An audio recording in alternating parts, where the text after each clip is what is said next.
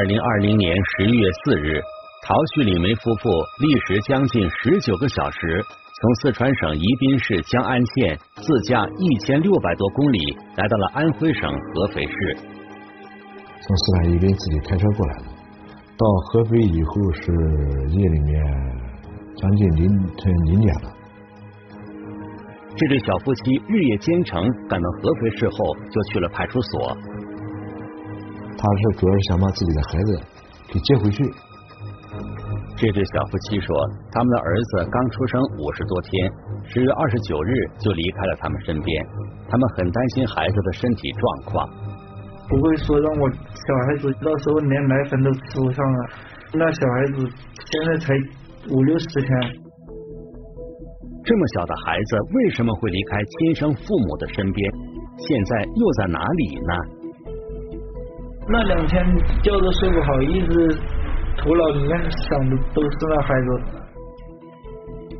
由于才出月子不久，再加上长途奔波，李梅的身体很虚弱，见不到孩子，她一直在默默流泪。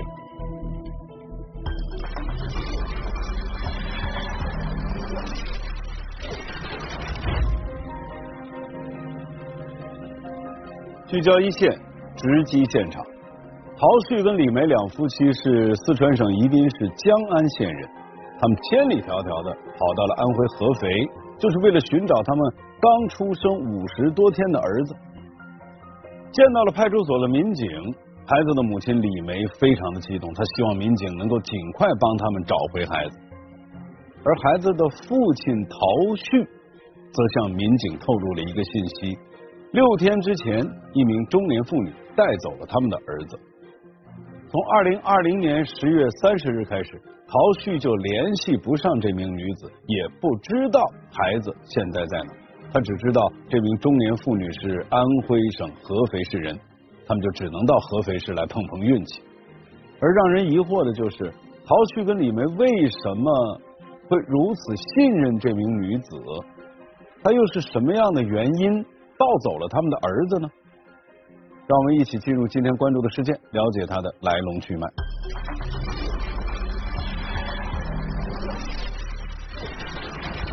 襁褓中的婴儿被人抱走，下落不明，抵抗力也很弱，还是一个很幼小的孩子。长途列车上，一名中年女子怀抱婴儿，形迹可疑，言辞闪烁。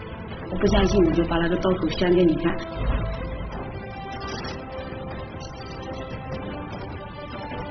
千里寻子一线正在播出。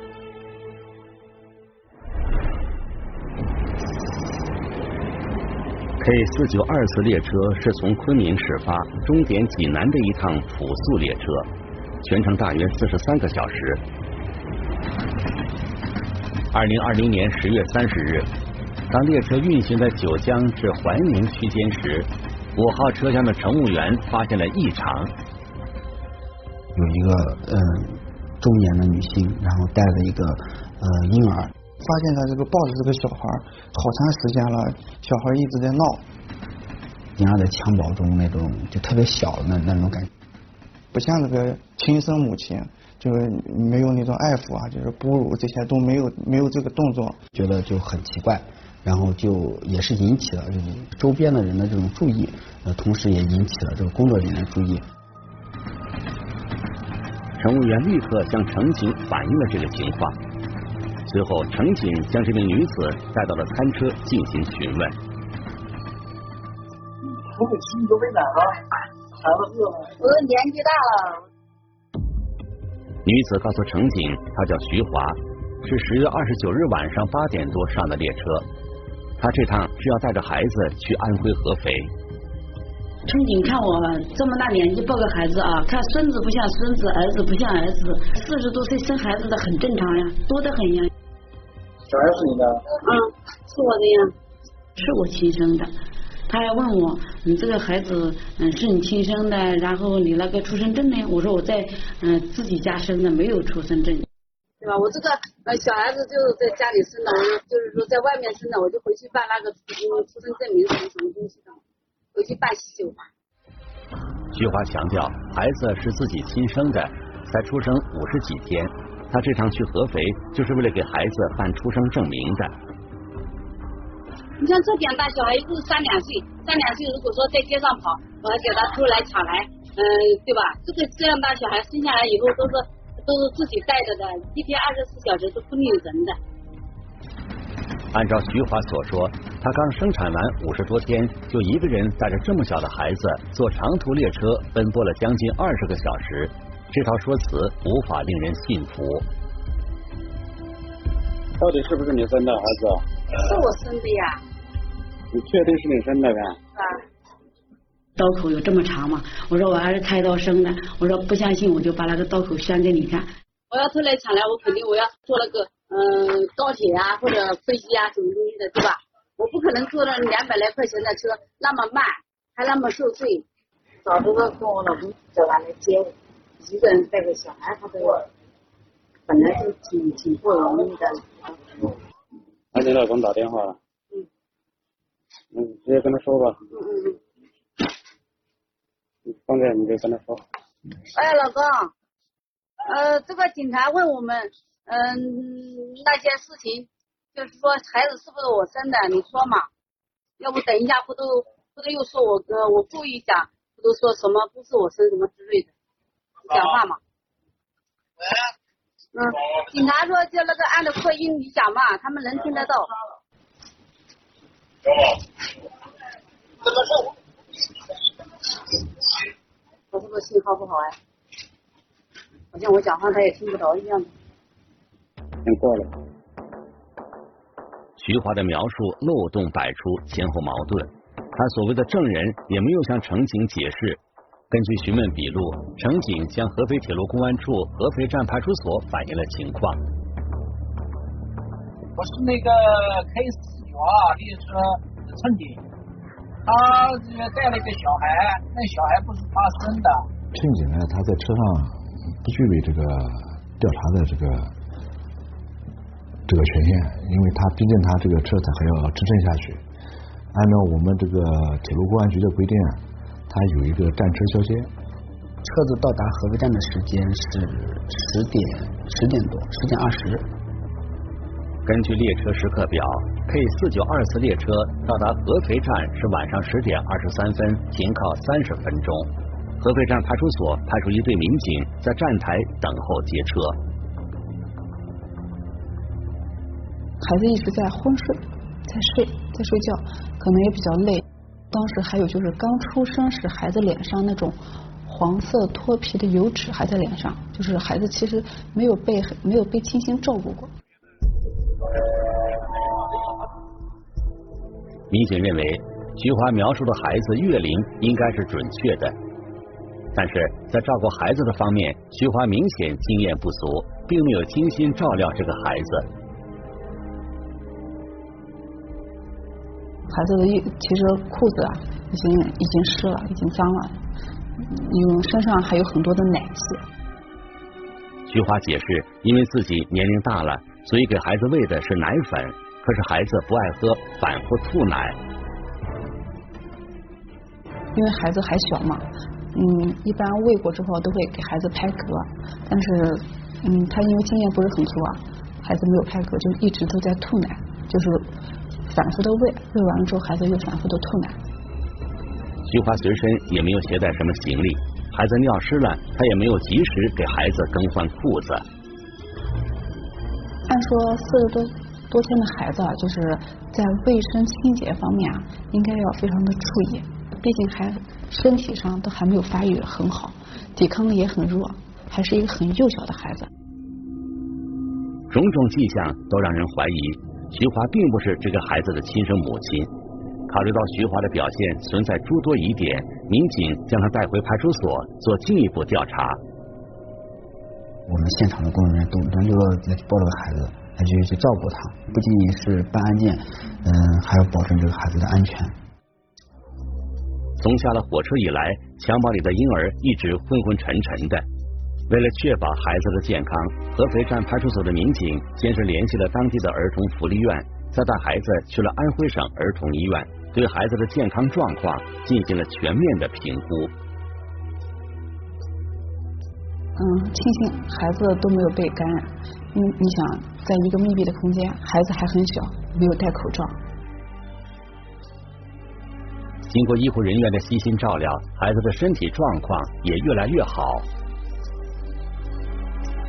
而面对民警的询问，徐华始终一口咬定，孩子就是他亲生的。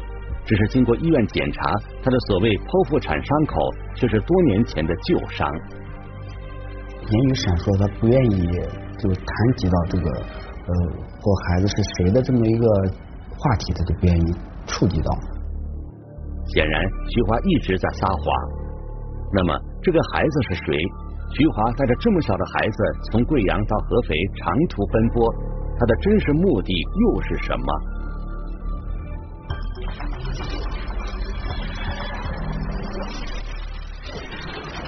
徐华带着一名婴儿从贵阳站去往合肥站，五天之后，陶旭跟李梅夫妇千里寻子，从江安县一路自驾。同样也是去往合肥，都是五十来天的婴儿，那么这会不会同一个孩子呢？尽管种种迹象表明这个孩子肯定不是徐华亲生的，但是他就极力的掩饰。那么带走陶旭跟李梅儿子的中年妇女，会不会就是这个徐华？陶旭跟李梅的孩子丢失之后，为什么会相隔几天才开始寻找？这其中难道还有什么隐情吗？我们来听听本案涉及相关各方的声音，解开疑问，还原真相。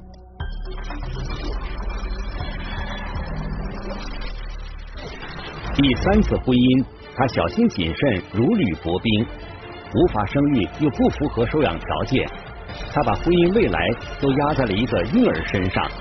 千里寻子一线正在播出。就在姚鑫接到婴儿的五天后，也就是二零二零年十一月四日，陶旭和李梅就来到了合肥站派出所。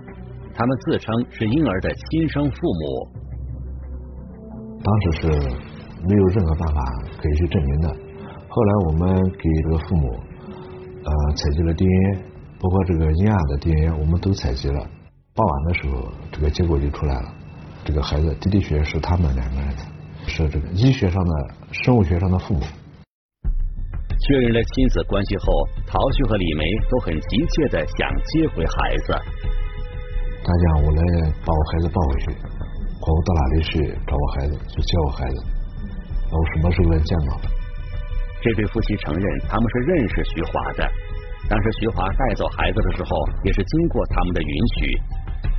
然而，对于徐华的身份还有带走孩子的目的，这对夫妻却不愿细说。他拿给我盖你身份证，然后还有发身份证。身份证信息显示，抱走李梅孩子的中年妇女正是徐华。只是哪有父母会让一个不清楚底细的人抱走自己的亲生孩子呢？民警意识到问题并不简单。面对 DNA 鉴定报告，徐华终于松了口。他承认孩子不是他亲生的，而是抱来的。之所以不愿意坦白，是为了这个孩子的将来考虑。他原本是打算把这个孩子当成亲生的一样抚养长大，不想让孩子长大后遭人非议。我的婚姻不顺，我就想维持我的婚姻能继续下去，不想再离婚了，所以我想领养一个小孩跟他一起养大。徐华告诉民警，他已经四十三岁了，有一个十四岁的女儿归了前夫。如今她已经无法生育，肚子上的刀口就是手术后留下的。流位自产，因为那次流产呢，就导致她终身不能生育。因为这个问题，徐华的婚姻很不顺利，与现任丈夫已经是第三段婚姻了。他前妻比我小很多，因为嗯，他在心理上还是接受不了我比他大点，嗯，再再说我肯定心里没有安全感，想依托这个孩子的抚养，然后维系这个段婚姻关系。事实上，徐华一开始也想通过正规的途径收养一个孩子。网上查过，嗯，就是说，嗯，我不符合那个条件。他要孩子的这个愿望很迫切，他之前也去过相关的福利机构去咨询过。只是徐华没有稳定的工作，收入无法保障。这个规定应该也是从领养孩子的角度来给孩子一个稳定的环境。他没有稳定的工作，收入他是不稳定的，不足以给孩子一个稳定的经济环境。更重要的是，徐华的第三任丈夫已经有一个八岁的儿子。所以，根据我们国家的现在这个法律规定呢，他夫妻两个人不符合这个收养孩子的。收养失败，徐华却并不甘心。在和继子相处的过程中，他更加肯定自己一定要有一个属于自己的孩子。这个孩子呢，还是很抵触他的，这可能也是人之常情，对他自己的亲生母亲也更亲近一点。对他这个继母不认可，所以他觉得就是孩子跟他不贴心，他需要养一个自己的孩子，跟他更贴心。第三任丈夫呢，也跟他讲了，我们都有这个孩子了，还再去领养一个干嘛呢？他不行，我就坚持要一个。我就想，现在男人靠不住哈，我说领养一个小孩，跟他俩能过得上来最好，过到一辈子。真正过不上来的话，然后我就嗯，这个这个孩子由我来带，跟我姓，然后后头我就带这个孩子过到老。我老了以后，我还有一个孩子在我身边。养儿防老这个想法在徐华的脑子里生根发芽，即使丈夫反对，她也执意坚持。她开始四处打听消息，散播自己迫切想要孩子的想法。苏所工啊，就加一些陌生人，大量的加好友，就把他这个情况跟别人说。他在群里面发，他想领养小孩，然后呃，其中群里有一个人就回复他，啊，在这个四川哪哪哪有有这个。呃，有领养，嗯，能领养。对方称有个男孩才出生五十几天，孩子的亲生父母无力抚养。这条消息让徐华异常兴奋，他准备跑一趟四川去接回这个孩子。这个孩子能给我带来一个幸福完整的家，就是说让我倾其所有，我都心甘情愿。我是这样想的。他是一意孤行的认为，就他自己认为能够维系他的家庭。当徐华把自己的想法告诉现任丈夫后，她的丈夫却认为她已经有一个八岁的儿子，再领养一个孩子恐怕经济压力会比较大。对此，徐华却表示，所有的抚养费、教育费都由她一个人承担。男方可能也觉得，呃，既然你自己照顾，你不需要我照顾，经济上也不需要我支持，那你想做你就做。她的丈夫呢，就说，呃，看她的意愿很强烈，那而且确实。呃呃，觉得以后也有可能会有这种需求，也就同意了。菊花一个人从合肥坐火车到了贵阳，再转客运车长途跋涉，来到了宜宾市的江安县，终于见到了这个他梦寐以求的孩子。这孩子的父母长得很漂亮的，那个孩子长得也特别特别漂亮，白白的，白白净净的，很可爱。徐华把自己婚姻的未来、生活的全部都压在了这个才出生五十多天的孩子身上。我觉得我没做错什么，因为我不能生孩子，想要有个孩子是很正常人的想法。我只是只是想这个孩子让我以后将来哈有一个安稳的家，就算没有个安稳的家，我以后老了也有个老有所依。可事实上，徐华没有想过，这个孩子没有办理出生证明，也无法办理户口。未来上学就业也是问题，她的第三任丈夫继子会真正接纳这个孩子吗？假如她的婚姻关系并没有因此维系好，那么这个孩子的未来又该何去何从？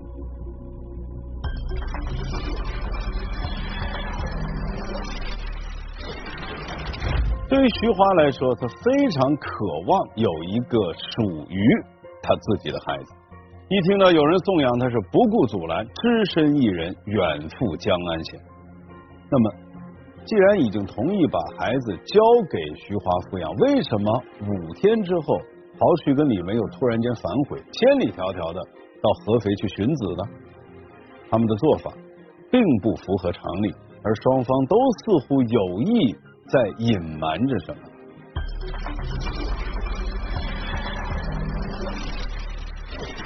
走投无路还是利欲熏心，孩子成了待价而沽的商品。一方求财，一方求子，孩子的未来被任意改写。千里寻子一线正在播出。办案民警在听过双方当事人陈述后，却发现他们有意隐瞒了一个重要的细节：陶旭和李梅并不是无偿把孩子送给徐华抚养的。在徐华发布求子信息时，他就明确表示不惜一切代价。在我的心里一直觉得我就是给他领养费，我是天经地义的。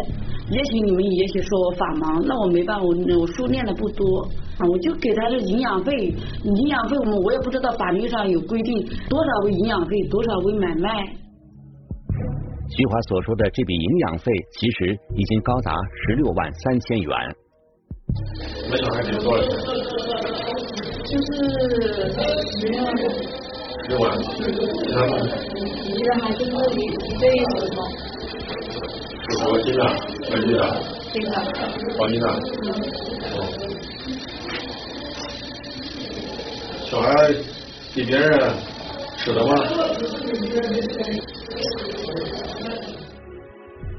这个孩子其实已经是陶旭和李梅的第三个儿子了。大孩子八岁吧，好像是。第二个孩子两岁多。应该讲，家里人生活压力还是很大的。意外怀上了第三个孩子的时候，陶旭就有了把孩子送养的想法。一开始，李梅坚决反对，但是这并没有让陶旭改变主意。他母亲也就是也流泪，也很也很那个对不起。但是她母亲可能这个家庭地位比较低落，就听她丈夫的，她丈夫说卖，她就卖掉了。她。她肯定她也不忍心卖掉她的亲生儿子。随着孩子的出生，曹旭也把这个想法告诉了亲戚朋友。各种车贷啊、房贷什么的，就是说负担太重了，能不能就是缓解一下自己家里面的这种压力？巧合的是，几乎在同一时间，徐华发布了求子信息，这个消息辗转传到了陶旭的耳朵里。在群里面发消息以后，是他的九姑婆看到。啊，然后九姑婆就把这个消息传给了这个孩子的父母亲。徐华发布的求子信息显得诚意十足，他声称谁把孩子送给他抚养，他就送对方一套房子。县城里面有一个有一套商品房，价值十六万，呃，包括他在老家还有一百亩的竹林。徐华毫不避讳的显示自己的经济条件。就是为了打消送养家庭的顾虑，让人相信他有经济实力，可以照顾好孩子。陶旭很快就联系上了徐华，但是他对徐华开出的条件并不满意。孩子生父母那边说，他说房子我不要，因为房子那边我没办法去。说我是外地的，这么远，你拿房子给我，我卖不掉。他要不然你就把它变成现金来。我就问他，我说那你想，那你想我卖多少钱？他就说，他说搞个吉利数字，卖个十五万八。陶旭开出了他的条件，徐华一口答应，随后便去了房产中介了解行情。他就调查一些市场，发现这个房子卖的，好像如果你特别快的卖的话，就有点不不划算。房子嘞急着卖，卖价格又低，我就我又特别想要那个孩子哈，然后我就去嗯拿了个贷款，用他自己名下的一套房产进行了资产的抵押，然后从银行贷的款，房子我留着慢慢卖，还能多卖一点钱，卖到钱了我再把这个贷款钱填上，我就这样子想的。徐华一个人带着十几万现金，从合肥远赴千里之外的江安县，准备去抱回他梦寐以求的孩子。交易的地点选在了一个小宾馆。等到了约定的时间，李梅抱着孩子坐在汽车后座上，由陶旭上楼和徐华进行商议。到了地方以后，对方这个家庭给他又提提高价钱。陶旭表示。孩子出生花了一些费用，希望徐华能帮忙分担。除了原先谈好的十五万八千元以外，还需要再加两万元。本来讲好的是十五万八嘛，然后我说我给你五千块钱现金，然后我还有一个金手镯，一个金项链，我说只要你老婆看得中，我也给你。我说说买房，他就是确实决议挺大。徐华表示，除了追加的五千元现金外，金手镯和金项链当时购入的价格也要一万九千元，而且他一定会将这个孩子视如己出。一个口头交易也讲了，就是说以后就是如果说呃这个安徽的这个母亲，如果她将来就是去世了或者怎么样，他就把这个孩子再还回他亲生父母身边，包括平时他们可以通过这个视频聊天什么的，随时你想了解这个小孩的情况，都随时都可以了解的。最终以十六万三千元外加金手镯和金项链的代价，双方达成了交易。曹旭拿走了现金和金饰，徐华从李梅的手里抱走了孩子。我说我很感激他们夫妻能让我有一个完整的家，知道吧？我没有想过那么多，没有想过哎呀这个什么是买卖什么的，我们压根没朝那样想。他没有觉得这件事情是呃拐卖儿童啊，但实际上客观的事实就是他付了钱去买了一个婴儿。而陶旭和李梅之所以会在五天之后急匆匆赶到合肥，也是因为听到了风声。徐华的丈夫告诉他们，徐华和孩子被带到合肥站派出所了。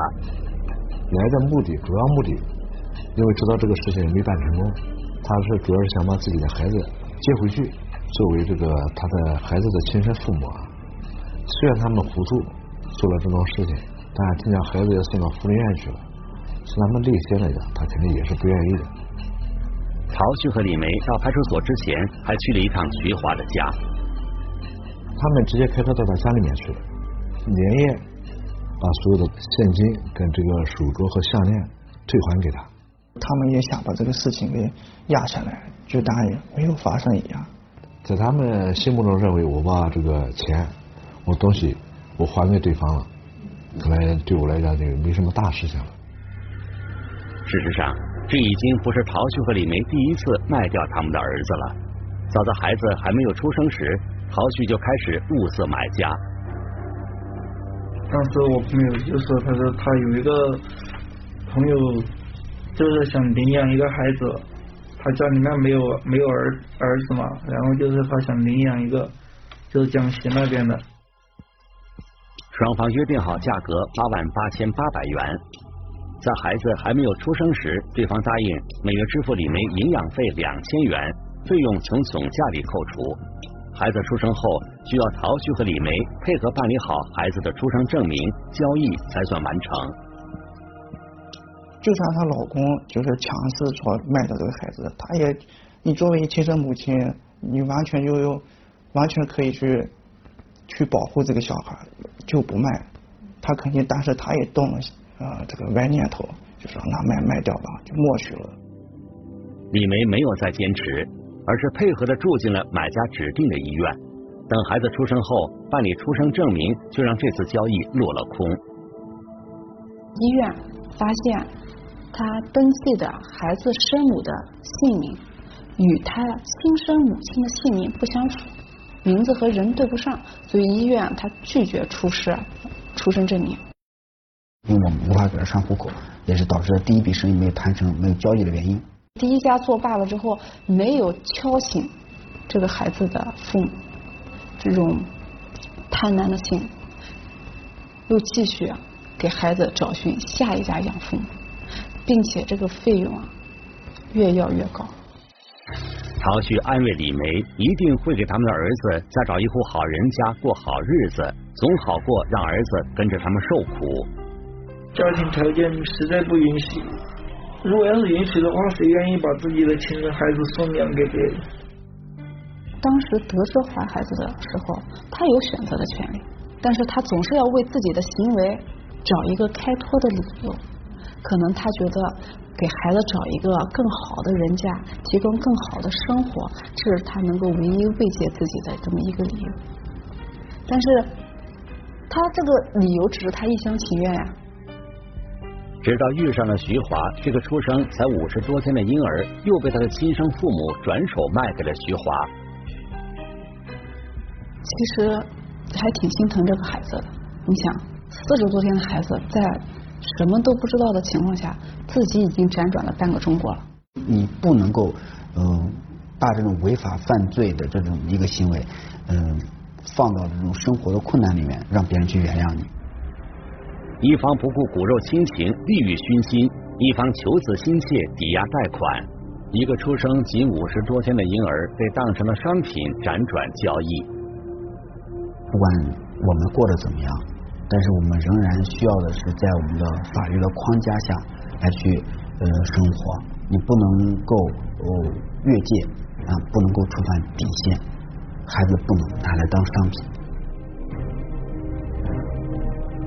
最终，陶旭、李梅、徐华因涉嫌拐卖妇女儿童罪，被铁路警方依法采取强制措施。由于孩子的母亲还在哺乳期，然后我们采取的是取保候审这么一个强制措施。李梅表示自己很愧疚，作为孩子的亲生母亲，她没有尽自己最大的努力保护好他。做的错事了，他肯定想弥补。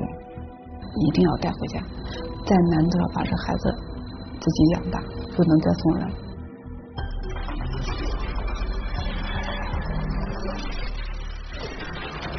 李梅抱着孩子回了老家，她一再向民警保证说，无论如何都会把孩子抚养长大。而当陶旭得知，即使归还了现金和那些金饰，他依然需要接受法律的制裁的时候，他的情绪一下子。变得非常的激烈。他说啊，原本他自己就是整个家庭的顶梁柱，现如今呢，家庭的重担要压在妻子一个人的身上。经历了这样的一场卖子闹剧，他们家的经济状况非但没有好转，反而是雪上加霜。而徐华呢，他一直强调说，他不是买孩子，他是想收养孩子。但事实上呢，无论是陶旭夫妇还是徐华。都已经涉嫌犯罪了。我们国家对于送养、收养有怎样的具体的法律规定？我们来听听中国政法大学刘智慧教授的解读。这个收养的条件呢，应当说可以分为呃，就是实质的要件和程序的要件。那这个从实体上来讲，它的要件呢，呃，针对这个呃被收养人，嗯，他在民法典的一千零九十三条就规定，对于未成年人来讲，如果你是丧失父母的孤儿，呃，或者是查找不到生父母的这种未成年人，还有就是生父母有特殊困难无力抚养的子女，是可以作为被收养人。而作为收养人呢，嗯，他要同时具备五个方面的条件，一个呢是无子女或者只有一名子女，第二呢是有抚养、教育和保护被收养人的这个能力，第三呢是要未患有在医学上认为不应当收养子女的疾病，呃，第四是没有不利于被收养人健康成长的违法犯罪记录，呃，第五呢是要年满三十周岁。如果是属于特殊收养的话，也可以不受这个收养条件的部分的约束。呃，有关这个办理这个收养登记的程序呢，目前呢，我们办理收养登记的这个机关，嗯，是我们的县级人民政府的民政部门。嗯，具体来讲，比如说我们如果是呃收养这个社会福利机构抚养的那种查找不到这个生父母的这种被收养人的话，那在社会福利机构所在地的收养登记机关去办理登记。嗯，如果是你是收养生父母有特殊困难无力抚养的那种子女。或者是由监护人监护的那种孤儿的话，要在被收养人生父母或者这个监护人常住那个户口的所在地，然后去看那个收养登记机关去办理登记。其实啊，徐华呢只看到了眼前，他想要一个孩子，但是他没有想过为什么他不符合收养的条件。假如他收养这个孩子，是否能保障孩子的将来呢？陶旭跟李梅同样也只看到了他们的眼前的利益，他们却忽略了卖掉亲生儿子之后，他们的夫妻关系、亲子关系是否会遭受打击。孩子不是商品，不能买卖牟利，即使是亲生的父母也没有这个权利。